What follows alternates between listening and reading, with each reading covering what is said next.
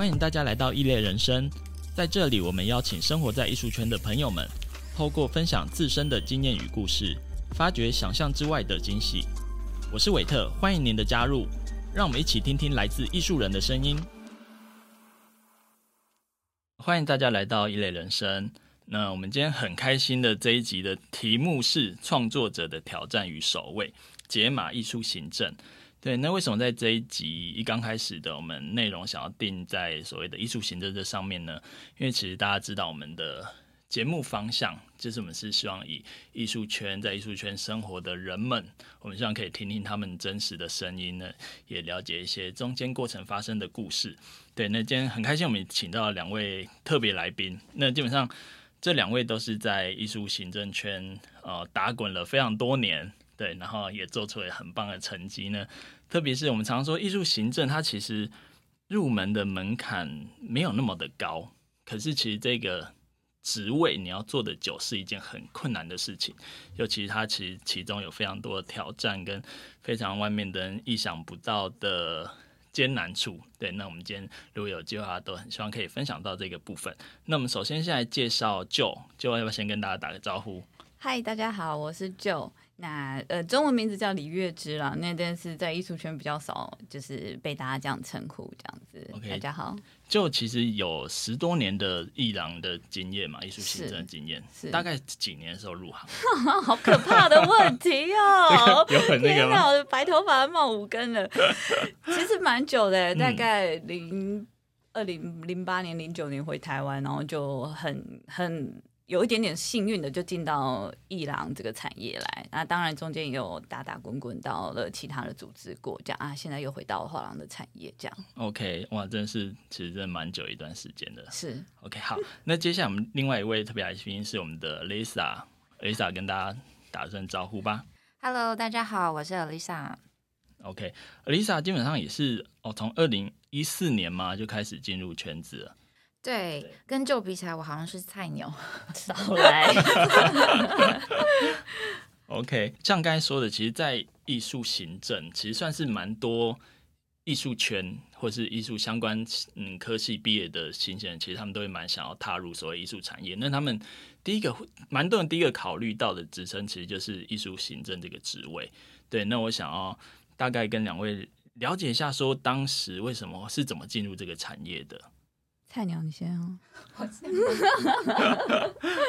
那我其实我是在二零一四进入艺术产业，那我先后在不同的呃公司有待过，就是画廊，我有担任媒体，然后之后在展会公司。那其实我不是本科系出身的，那会进入艺术产业的契机，是因为当时候硕班的论文是写了一个关于艺术展览的主题。虽然说那时候主修也不是艺术，我是主修传播，是广播电视学系。然后我另外加选了商学院的课程，那是一个文化创意产业的课程。然后老师是张于倩老师，那这个老师是伦敦 King's College 的行销博士，那主攻是艺术行销跟博物馆管理。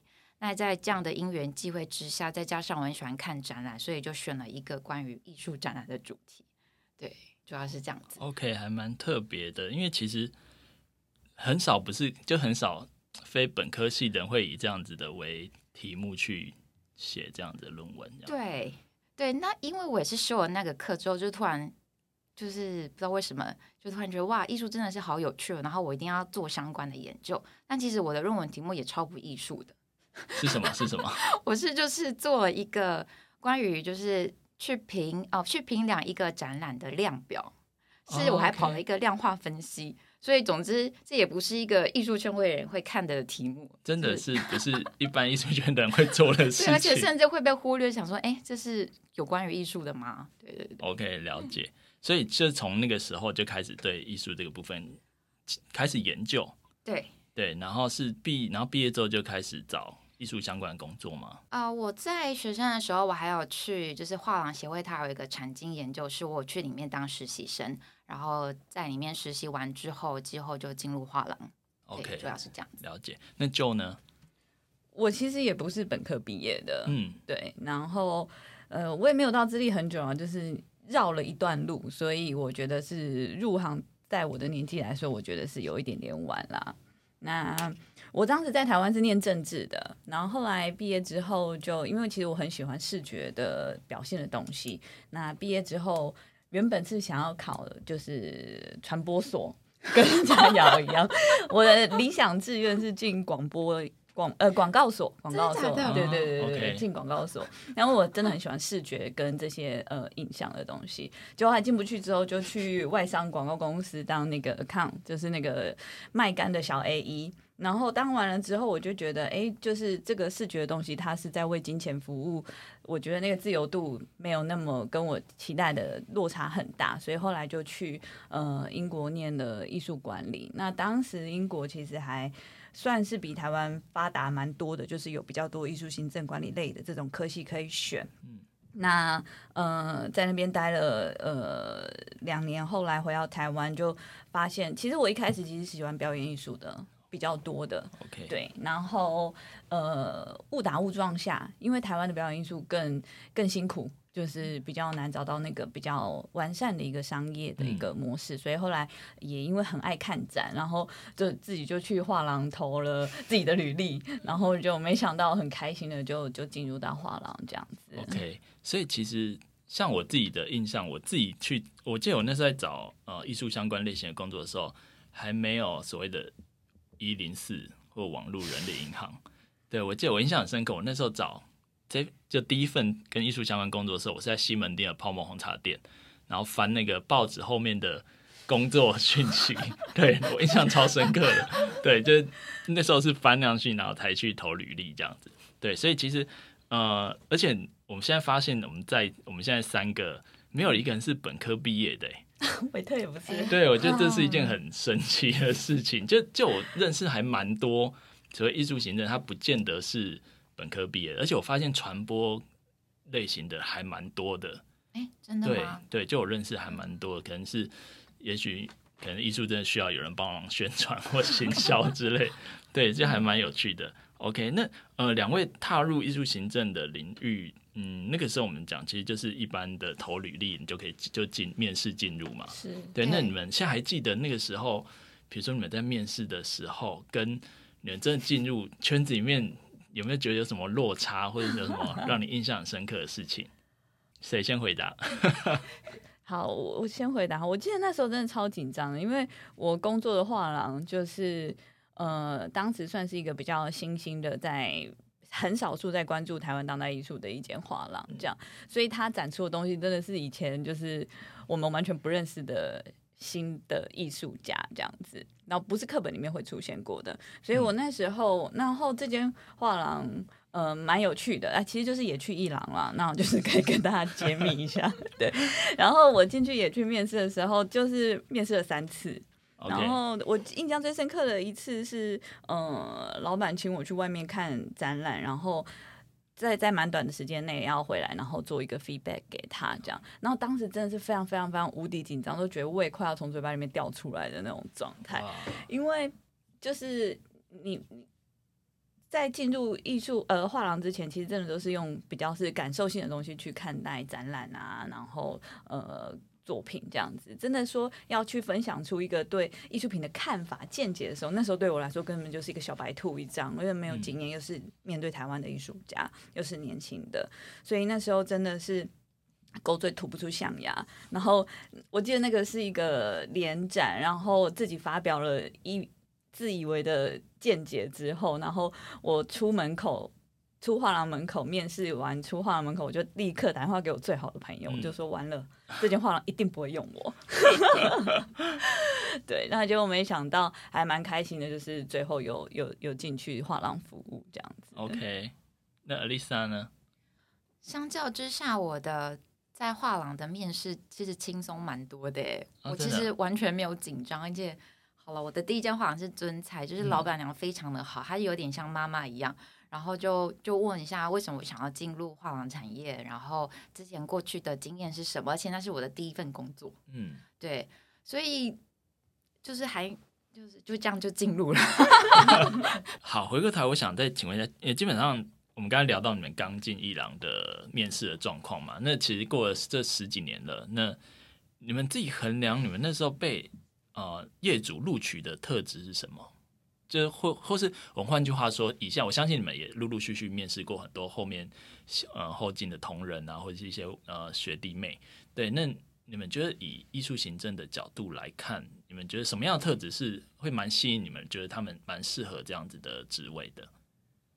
嗯，对，真的。这几年艺术行政让我学到了最大的专长的其中一个就是面试，真的，因为其实流动率其实算是一个蛮高的一个产业的特质，这也是这个产业有一点点小哀伤的地方。这样，那至于我我们当时在跟就是应征的伙伴们聊天的时候，其实有几个部分可以分享，就是我觉得那个对艺术的热忱很重要，就是。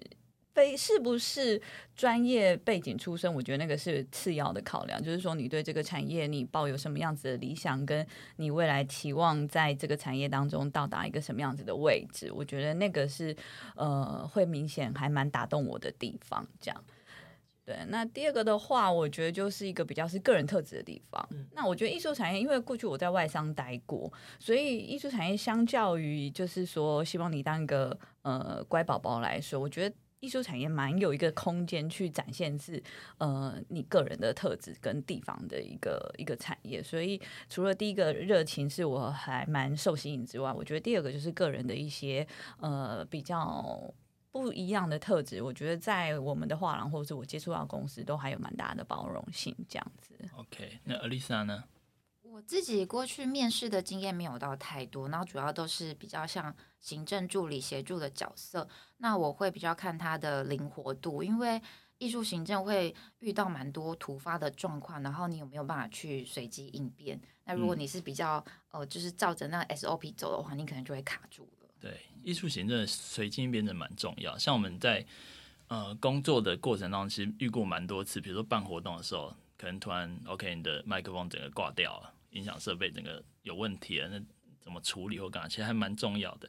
对，那其实像我自己也面试过蛮多呃艺术行政相关的人，有一个印让我印象超深刻的，我还记得一个女生，打扮漂漂亮亮，然后化了烟熏妆。为什么我会记得她化烟熏妆呢？等下等下跟你们讲就知道。就基本上，然后我就跟她分享嘛，因为其实我们我们待的单位是比较属于就是非盈利性质的，比较公益类型的。对，所以我们我那时候就跟她分享我们的宗旨，我们的呃。办展览的目标跟想法，这样对，然后他竟然就开始嚎啕大哭，对，然后是哭到就是他的烟熏妆的流到嘴角的那一种，所以你知道，就是所以我为什么会记得他是烟熏妆？对，他就在大哭，然后就问他说为什么会就是怎么了嘛？这样他说没有，我我听到这个你们讲的那个目标中，我就好感动，这样，然后就在哭到一个停不下来，这样，对，反正就印象很深刻。那我就觉得其实。那么多年来就面试很多想要进入艺术行政的年轻人，其实我发现他们各式各样的都有，可是我觉得有一个最大的特色就是他们呃有别于别的产业啦。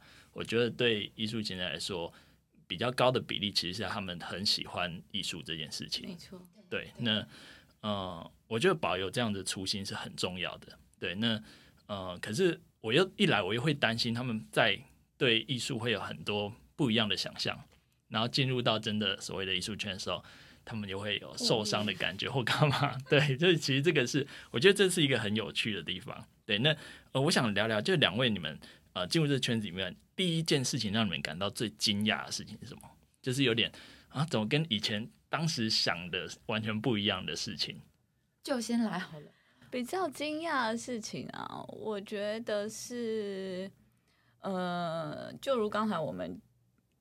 承接所讲，就是我们看到的艺术最终的，比如说展览的呈现也好，或者是呃展览会也好，就是最终的那个结果其实是光鲜亮丽跟跟跟令人赞赏的。但是这个背后的那一块，我觉得是比较少人就是真正的接触到。然后我觉得相较于其他产业，艺术是一个比较小众的一个一个领域这样子。所以背后，像我记得我刚入行还跟我。爸妈说我在画廊工作，然后大家都，我爸妈还以为就是我是去那种画招牌的、oh. 的 的画廊。OK，对，所以普遍民众当时其实是也不是当时，我觉得现在其实还是有一些就是对于画廊啊、艺术型产业是什么都不太理解。所以我进到最里面的时候，背后的那一块就是你，你可能前一秒钟你还在应对你的客人呀，啊，或者是观众要讲话的很有条有理，然后穿的。是一个像个人，然后你下一秒你回到你的工作岗位办公桌的时候，你又要就是扛着楼梯爬上爬下，拿着油漆，所以我觉得当时对我来说的整个冲击比较大的地方是这样，因为我早先一点点的一些经验，比较就是分工的比较细致。那到了画廊产业的时候，或者是展会产业的时候，所有的东西都要自己自己全部过手一遍的那个东西，对我来说是。我第一个蛮大的 shock。OK，了解。Lisa 呢？其实跟就就刚刚讲的，对我来说，其实状况是蛮像的。因因为不过我第一份工作我就是在画廊，所以我其实我没有一个比较值。我就一开始就进入一个要同时处理很多行政事务的一个工作。那因为接下来也都是在呃艺术圈里面，那中间我有就是在不同的公司有接案过。所以有比较之后，才发现原来在做艺术行政，你真的是要有一个多工处理的一个状态。你真的呃处理 A 的时候，可是同时间会有 B、C、D 的事情发生，然后外加上你就是不停要在那个不同的小任务、小任务之中，然后转换自己的角色。我觉得这是一个还蛮耗脑力的事情。OK，了解。这样。呃，跟你们比起来，我觉得我第一次进画廊让我吓到的事情，跟你们比起来，我觉得差好多。你知道，我记得我我第一天进进画廊的第一天，我记得就是一个呃很有蛮有名的艺术家开幕，对，然后开幕我记得那一次卖的很好，开幕好像就已经卖掉大概七八成了，对，然后反正那天老板也开心，艺术家也开心，然后我们。下面的人就跟着开心嘛，那他们就说结束之后，然后就说，哎、欸，我们一起去庆功宴。然后我记得我们就去，呃，第那是我第一次去法国餐厅，还蛮高级的，嗯，对。然后那时候我就觉得哇，在艺术圈里面好好哦，就是 我们下班之后可以去吃法国餐厅，就很开心这样。然后呃，当然与会的会有就是老板跟艺术家，那还有几个藏家比较好的藏家这样。那法国餐厅吃完之后，然后接下来说，哎、欸，我们去那个续通啊。我去续团，然后我想，哎，续团，通常艺术圈续团去哪里？我不太了解。对，然后后来那时候我那那时候才十几岁，呃，快二十，对，然后就被带去了一个私人会馆，对，然后在里面就是哦，我们就开始，我们这些小朋友就帮我开始切水果。对，就开始切水果、倒酒啊，干嘛？对，切水果。对，然后再 倒酒。对，然后你就会，然后呃，本来那些很严肃的艺术家老师就会开始唱歌、跳舞、讲笑话。对，就是你会觉得哇，跟就是跟呃当时我们还没进圈子所看到的啊、呃、那些老师们完全不一样，就是平常看到就哇很严肃很。很有那种文人的气质，这样子，对。然后那是我第一次就看，哇，原来老师也是很蛮活泼的嘛，对，就是，对，就是，其实那时候那个晚上就让我蛮大的惊讶，这样，对，就是，当然这这种事情久而久之，你看久了也就习惯了，也就大概知道说，OK，其实它产业它有很多面，那每个人在这个产业里面扮演的角色，它也会存在很多的面向，对，不不管是创作者，或是业主，或是甚至厂家。对，那呃，回过头来，我们讲到所谓的嗯，因为其实艺术行政它是处于对我来说，它是处于一个有点像桥梁的角色。对，那他除了自己平常要去负责的一些行政事务跟一些呃企划活动之外，我觉得呃，在处理人这件事情上面，我觉得是一个蛮大的重点。对，那那尤其是不管是啊、呃，可能业主、老板，或是跟厂家之间，甚至跟艺术家之间，我觉得。呃，艺术行政是随时随地要转换角色去面对这样子，对。那呃，我想是不是可以请两位大概聊一下，说，然后你们在面对这样不同的角色的时候，你们自己的想法，可能或者是说，呃，一些经历过的事情，是不是可以分享一下这样子？我其实比较少去会面对到艺术家或者是藏家，因为我过去的工作主要都是跟媒体公关相关。那即便是在画廊。其实不太会有画廊会单独把媒体单独拉成呃成一个单独的部门，因为主要画廊的宣传内容工作还蛮单纯的，所以一般是会隶属在企划部之下。那我那时候之所以会单独做宣传，是因为我还同时兼任了秘书的工作，所以在职务上是会比较特殊。所以大部分工作我都是对媒体，我比较少跟艺术家跟藏家有接触到。OK，了解。所以你对媒体，因为其实媒体一直以来，我觉得对艺术圈还蛮重要的。他们算是一个，对我们之后当然也会再开一个节目，可能特别邀请媒体记者朋友来，然后来分享。那呃，从因为像我们知道，Lisa 基本上都是呃一路以来可能就是专专注在所谓的媒体行销这个部分。对对对，是。对，那你觉得就是他们会需要什么？所谓媒体朋友，他们。对艺术家来说，他们比较看重的点，或者他们需要的特质是什么？其实媒体会来采，因为如果你今天办一个展览，我们当然就是专注会 focus 在邀请专业艺术类媒体，那因为都是一些台湾话。在地化的展览，基本上媒体都会来访。那是要怎么去突破这个圈子，然后邀请一些非艺术类的媒体来看，才能扩大这个展览的知名度以及艺术家的知名度？我觉得这是会比较困难的地方。OK，所以其实以因为像我们知道一些比较可能比较大的公司，他们的呃工作的那个算什么职缺吗？或者是他们的？分类基本上媒体行销他们是另外抓出来的，对，是就像就像刚才 Elisa 说，其实，在就我所知也是这样，就艺术行政类基本上媒体行销这件事情就是挂在艺术对艺术行政身上。那其实艺术行政它身身上同时，像我所知，很多人他也是有挂业务的功能，对，那也会有企划企划的功能，对。那呃，就你的这几年来，你除了对就行销这个部分之外，你还会你觉得？会怎么样去做平衡？就是比如说你的工作除了行销之外，那你还会接触到，比如跟其他呃厂家老板那些的接触吗？会有这个部分？呃，其实多少还是会有，因为一般画廊出去参展呐、啊，也都是带一批人出去，然后这时候你就还是要面对厂家去介绍作品，然后做事后的服务这样子。那我觉得在跟厂家沟通过程之中，会遇到一些比较年轻的厂家，或是对艺术圈不熟悉的厂家的时候，他们会问问到一些问题，是你可能会觉得有点小小的惊讶。就比如说，他可能会问一些呃很很 detail 的部分，比如说哦，这个作品是怎么产生的？会呃会很强调说哦啊，那这个媒材是怎么铺上去的？他们不太会去。看说哦，这个艺术作品本身的氛围是什么，然后给他的感受是什么？可是他们会一直强调说那个技巧是什么啊，然后或者是哦这个价格哦，尤其是价格的部分，他们会很追求那种高价位的作品，因为也是某一方面也是新闻媒体的渲染，因为这种高价位的作品容容易兑现，然后他们就会对一些比较当代台湾当代艺术家的作品就会有一点小小的怎么说？就你补充一下，担忧吗？对，就是觉得可能收藏台湾当代艺术家的作品这样没有那么价值，他们会比较想要追求那种拍卖公司推崇的那些艺术家的作品。我之前遇到一些比较年轻、不是那么熟悉的厂家会有的这样的状态。当然，就是如果那种很资深的厂家，基本上已经具有一定的艺术鉴赏的品味，对啊，就不会这样子。嗯，好，那就呢，就是以你的经验来说的话。我觉得其实当时离开广告公司，其实是有一点厌倦，就是面对人的这个产业。然后后来就转到艺术圈，就觉得好吧，那我就对作品好了。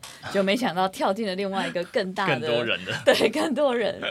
那尤其又担任的是艺术行政这个呃中介者的这个角色，除了把作品推荐给观众之外，还要担任呃画廊跟。呃，生产者就是艺术家的关系，然后呃，还有同事间的关系，就是整个真的是一个呃，非常非常的就是在处理解决所有的关于人的事情这样子。